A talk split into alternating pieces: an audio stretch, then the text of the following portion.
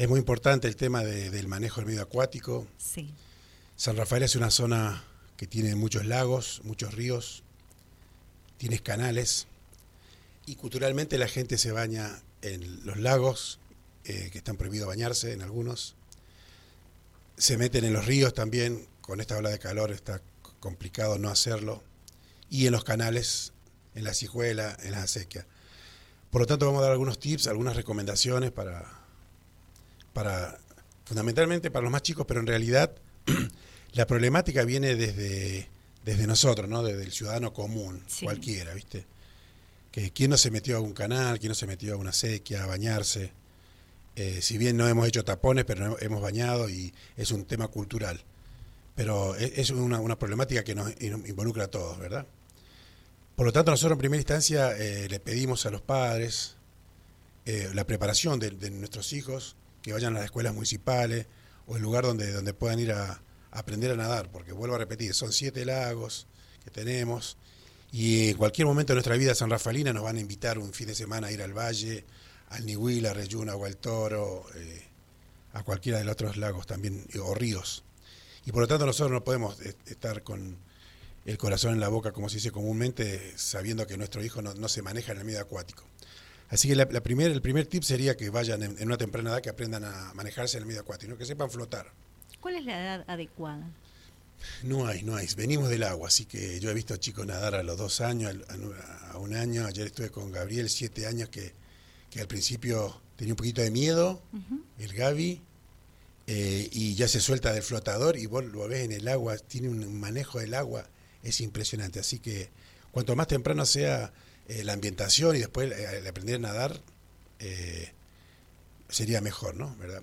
Después cuando somos un poco grandes hay un tema también que siempre me, lo cuenta mi suegra, que el famoso episodio de que el hermano mayor, eh, no tenés miedo para meterte, así que, y tienen pánico al agua. Hay, hay mucha gente mayor que le tiene pánico al agua. Y el agua, nosotros venimos del agua, somos agua, así que eh, una vez que, que decidimos meternos a, un, medio acuático, y hacia el lago, nosotros sugerimos siempre que con un elemento de flotación, ¿no? Si yo no sé nadar, si yo no sé nadar, directamente con un salvavidas o con un torpedo o con una rosca, porque somos todos intrépidos, más, más, los jóvenes, ¿verdad? Que se tiran de cualquier lado. Eh, la, anatomía del río cambia por, porque hay movimientos en el agua. Donde no hay una piedra puede haber que haya una piedra. Donde está la piedra puede ser que se haya ido porque el, agua la ha dado y la ha tirado para abajo. Eh, está muy bajo, los lagos están muy bajos, así que hay muchas piedras que sobresalen. Imagínense que eh, nuestros lagos, salvo Niwil, que sería como una playa, eh, caen abruptamente. Al, al, metro de la orilla hay 20 metros de profundidad en algunos lugares. O había, porque como al estar tan bajo y posiblemente donde yo el año pasado me tiré, este año ya cambió esa anatomía del lago que nosotros le decimos o del río, y me tiro y me, rompo la cabeza con, una piedra, y si no sé nadar es terrible, ¿no? También. todos, todo hablan del mundo del, del, del calambre después de comer. Lo que pasa es que ese, entre comillas, sería una especie de mito, porque ¿cuál, cuál es el asunto? Nosotros estamos a una temperatura eh, de 37 grados. Al estar al sol aumenta un poco más la temperatura y nosotros queremos refrescarnos. Y resulta que recién habíamos terminado de comer. Entonces, ¿qué hacemos? Nos tiramos al agua. Al tirarnos al agua, se produce un choque mecánico térmico de dos temperaturas. 16 grados aproximadamente que tiene, o 20 grados que tenga el agua, en algunos casos mucho más fría es el agua. No sé por qué él tiene el agua tan fría. Eh, entonces, el cuerpo, el cerebro le dice al, corazón, che, mandemos sangre a, la sangre para levantar la temperatura, a la piel para levantar la temperatura. No, dice, pero pará, mandémosle a, digestivo, porque tenemos el digestivo si recién terminado de comer. No, pero pará, mandémosle a los músculos porque necesitan para movernos. Entonces se produce un shock, que se llama shock por hidrocución, y ahí viene el problema ese de ese espasmo a nivel estómago, a nivel sistémico, y ahí viene el problema. Es muy difícil sacarse ese tipo de calambre, ¿no? A nivel abdominal. Entonces ahí viene, vienen los ahogamientos, etcétera, ¿no? Entonces siempre hay que mojarse un poquitito y meterse de a poco y no nadar una vez que hemos comido y porque si no podemos llegar a tener eh, este tipo de problemas. Mucha gente va a decir, yo he comido y me he tirado y no ha pasado nada. Bueno, ha tenido suerte. Exacto, porque justo estaba por consultar, se recomienda luego de ingerir algún alimento, ¿sí? haber almorzado, cenado, merendado, desayunado, lo que quiera, es Sí. ingerir alimentación. Sí. Cuando estás cerca de un lago, de un río, de una propia pileta, ¿verdad? sí, sí. Se recomienda esperar cuánto. Mira, e- eso, eso, eso es individual también, ¿viste? Eh, lo que pasa es que yo, yo, yo, mira, yo te- posiblemente el, el tío que está haciendo el asado y agarra y se quiere refrescar, se baja, se moja un poquitito, se mete a la pileta y está así, no va a pasar nada. Entonces después sale para refrescarse, está se moja un poquito primero porque en las duchas de la pileta es justamente para eso, para cambiar ese, esa temperatura y para decirle, che, ojo que dentro de un ratito se cambia la temperatura. Entonces esa Bien. ducha, si bien sirve para sacarnos la, la arena, la crema, también sirve para avisarle al cuerpo. Por eso es importante pasar por la ducha. Siempre, yo he trabajado de guardavida mucho tiempo Sí, sí. y los chicos fundamentalmente, y bueno, todo el mundo se quejaba por la ducha y aparte Sí. la ducha fría, pero era justamente para, para avisarle al cuerpo que en, en cualquier momento se viene una temperatura mucho más fría, ¿verdad? Ese intercambio de temperatura. Ni hablar de la peligrosidad de los ríos, la- las aguas que aguas vi- eh, aguas vivas, digo, aguas blancas le llamamos nosotros, porque cuando vemos es- eso blanco, ahí quiere decir que hay un, un obstáculo, un hidráulico que se llama, y eso es muy peligroso. Hay algunos, ya sabiendo muy técnicamente, hay algunos hidráulicos son amigables, pero la gente común no lo reconoce, entonces eh, se baña y se mete en ese, en ese problema que justamente eh, es, es- es un cambio de pendiente, eh, tipo pozo, para que el agua se frene un poquitito y después salga un poquito más despacio. ¿Está bien? Sí. Entonces la gente se mete ahí y sería como un lavarropa, ¿no? Por eso se dice hidráulico. Un lavarropa que la gente se cree que donde está la espuma está, está- hay, hay un poco de aire, hay, pero si vos la tenés clara para salir, y aparte en un hidráulico es muy complicado salir, porque el- te vuelve, hay un retorno del agua que te manda de vuelta, entonces vos querés salir para allá y te manda, y te manda. Y si vos crees que nadando vas a poder vencer al hidráulico, la fuerza justamente hidráulica es terrible para superarla. Salvo que haya gente que te tire algo, y, ahí, vamos al segundo momento, ya que sería ya complicado el asunto. Tenemos muy poca posibilidad de un agua que, corre, eh, el, el- el tra- tra- tratar de hacer el rescate. El rescate tiene que ser o alcanzar algo, un palo, una cuerda, eh, y después el segundo momento sería lanzar algo, sería tirarle algo, un elemento de flotación. Hay que gritarle a la persona, agárrate esto, porque si yo, eh, si yo fallo en ese momento, ya la persona se me va, y según la... muy rápido. Muy rápido. Eh, Me, me estoy imaginando la señora esa que lamentablemente falleció el fin de semana. Es una persona mayor. Para, para nadar en el río, para dominar el río medianamente, los chicos que están ahí, por ejemplo, en el Valle Grande, que son y todo eso, tienen una preparación especial para el rescate y toda la historia. Y ellos te van a rescatar con casco, con chaleco y con elementos eh, para que se proteja la temperatura. Porque están mucho tiempo en el agua. Imagínate una persona que no conoce, y imagínate que no sabe nadar. Todo el mundo se cree que eh, tiene que nadar dada vuelta, ¿viste? y si vos dada vuelta, el agua te viene pegando y vos vas tragando el agua. Siempre hay que ponerse boca arriba, con las piernas para adelante, ¿eh? y gritar ahí, pedir ayuda, y tratar de mantener la flotación, que es bastante complicado. Si yo me di vuelta y el agua me viene entrando así, voy tragando agua. Y es terrible de salvar, y de, escuchar también. Se dice muchas veces que la persona que se está ahogando no grita. Y todos creemos, igual que la gente que se cae, ¡ah! ese grito famoso que cuando se cae en un precipicio, bueno, ese es, eso es un mito porque eh, la gente no grita cuando está en ese problema. Muchas veces la gente que se ahoga, ¿por qué? Porque, porque en ese momento que empieza a gritar, al abrir la boca traga agua. Entonces dice, pará, no grito más porque si, yo grito me tra- trago agua. Es peor, sí. El segundo momento entonces sería eh, lanzar, lanzar un elemento de flotación de vuelta, en un torpedo, botella, eh, tachos, eh, algún elemento que sirva para flotación. Y después en el peor momento, ya que la persona la encontramos nosotros a la orilla del lago o del río fundamentalmente, sacarla del lugar, sacarla del lugar que me está produciendo, eh, que haya estado en la orilla, la saco y le voy a dar de dos a cinco ventilaciones de rescate.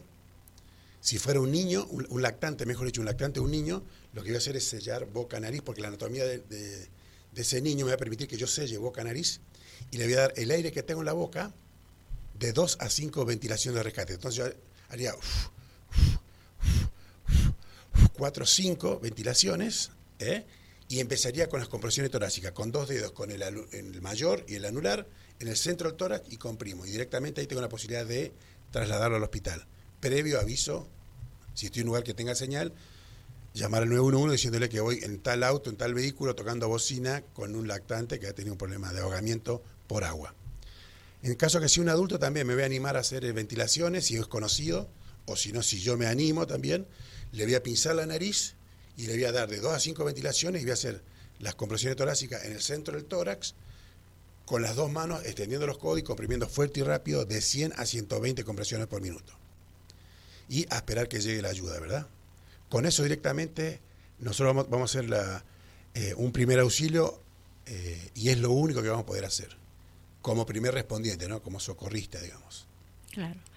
Eh, increíble. Y, todo lo que viene pasando eh, por exceso de confianza en el agua, porque recién lo escuchaba atentamente que, que, decía que es bueno que a los pequeños de casa los preparemos a que aprendan a nadar, ¿sí? que si está la posibilidad que vayan, aprendan natación porque es muy importante pero también el exceso de confianza. También, la juventud fundamentalmente. Nosotros, por eso, por eso yo viste que empecé diciendo que la civilidad, digamos, tiene, el primer problema somos nosotros. Sí. Es, la persona, es San Rafaelino. Después viene la gente de afuera y también hay una, una otra problemática, también la hemos detectado nosotros hace mucho que venimos hablando de esto, lo mismo, todos los años lo mismo. Eh, que pongamos carteles, porque lo que no se informa en la emergencia no existe. Y también hay carteles, pero están muy, ya están borrados. Yo el otro día fui a, eh, yo recorro todos los clubes de acá, de náuticos, y veo los carteles, pero viste, no, no, no están a la vista. Yo pondría un super, yo siempre digo, no pondría un super cartel en la entrada, por ejemplo en Valle Grande. En Valle Grande un día de calor hay 10.000 personas, me decía gente de la policía la otra vez. Entonces yo pondría un cartel gigante eh, arriba de, cuando se entra ahí, eh, que vos, viste, vas por los caracoles, digamos, sí. por los túneles, arriba del túnel pongo uno gigante. Y del otro lado sería por la margen derecha, siempre se lee el río, como corre, eh, el lado derecho se va a llamar siempre la margen derecha y el lado izquierdo la margen izquierda, valga la redundancia. Pero si yo me paro arriba del puente mirando hacia el paredón, mi, margen derecha va a ser del lado izquierdo. Eso hay que tener en cuenta porque... Y, tenemos la suerte acá en San Rafael que nuestra margen izquierda es un lugar muy seguro porque ahí pasan vehículos y tenemos la posibilidad de hacer un rescate rápido y meter la ambulancia rápido. Entonces yo pondría esos carteles gigantes, ya sea en, el Valle Grande, que es un lugar que está prohibido bañarse, y pondría un cartel gigante. Atención, primero, prohibido bañarse. A un metro de la orilla, 20 metros de profundidad. Listo. Porque también las playitas está, está bueno, hay guardavidas, creo que hay guardavidas, las empresas tienen guardavidas. ¿Falta señalización para usted? Sí, sí, sí, sí. Y justamente estas estas que son importantísimas, ¿no? Y después la gente se va a bañar igual, no importa. Pero ya después de decir, mira, no, nos hemos encontrado con casos de gente que sabe que está prohibido y lo mismo ingresa. Sí, sí, sí, sí. Yo, yo mira, yo soy soy profe de educación física, guardavida, soy buzo deportivo y yo voy a, nadar y yo voy con mi torpedo. ¿Está bien? Sí. Porque también es una de mis actividades, eh, yo soy docente, entonces yo todo el momento tengo que estar con el ejemplo y, y soy de la Cruz Roja también.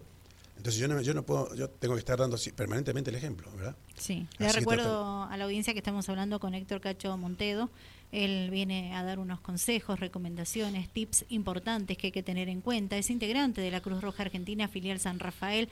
La precaución, los cuidados que tenemos que tener con el agua, con los más pequeños de casa, con nosotros mismos también, ¿sí? Es importante saber nadar, es importante saber aconsejar al resto de la sociedad donde no se puede, qué es lo que está prohibido y tengamos en cuenta que el exceso de confianza con las aguas en nuestro departamento o donde sea también es muy peligroso. Sabes, Laura, que eh, lo que nosotros estamos haciendo ahora es una tarea de mitigación. Es un concepto que hay, que hay que tratar de cambiarlo, no es prevención. Porque para que haya prevención, ¿sabe cómo se hace? Tiene que haber cero daño. Por lo tanto, si yo quiero que haya prevención con respecto a los temas náutico o manejo del medio acuático en el Valle Grande, ¿sabes qué? Tiene que haber policía o tiene que haber un alambrado donde nadie se puede meter.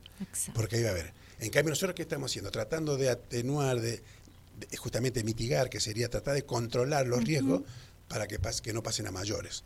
Pero toda nuestra tarea es de mitigación. También si quisiera prevenir, no se baña nadie y listo, no vamos a tener problema. Eso es prevención real, porque hay cero daño. Pero cuando hay una posibilidad de daño, estamos mitigando nada más que se dé de vuelta esa preparación, eh, eh, tratar de medianamente de, controlar eh, y reducir los daños a través de, la capacitación, de la docencia, por eso digo el tema de la natación, que los más chicos, también los adultos hay escuelas de natación para adultos también, gente que se vaya, aunque sea ambientarse a, a las escuelas de verano también, que hay, el municipio por suerte siempre se ha trabajado, se ha trabajado en esa temática, ¿verdad? Sí, es, impresionante la cantidad de, chicos que van a, las colonias, a, clases de natación, lo que aprenden en las colonias. Sí, que disfrutan también la colonia, yo como, como colono que he sido cuando he sido chico, eh, se los recomiendo a todos porque son etapas de, de, la vida que, nada, que te sirven para el futuro, ¿verdad? Exacto. Bueno, se me termina el tiempo, Cacho. ¿Qué más quiere agregar? Bien. No, nada. Eh, ya que estamos, quería eh, agradecer la invitación y fundamentalmente eh, recordar a un gran maestro mío que era Sebastián Poroto Torres, el, Poroto Torres, que él me inculcó muchas de estas cosas, Ramón Maluenda también, el, profe Ramón Maluenda, que ellos fueron mis maestros, donde de, muy chiquitito, a los 17 años, ellos me, me me, ayudaron a, tener esta conciencia del agua, ¿no? Eh, ellos me dieron mis primeros cursos de guardavidas, así que quería eh, agradecerles a ellos. El otro no está con nosotros, eh, pero siempre recordarlo, mucha gente lo va a recordar, si, los, los oyentes, y el profe Ramón Maluenda, que, que anda por ahí siempre el duro, así que le quiero agradecer a ellos dos esta, esta guía que me dieron para que yo fuera un profe, un guardavida y un hombre de bien.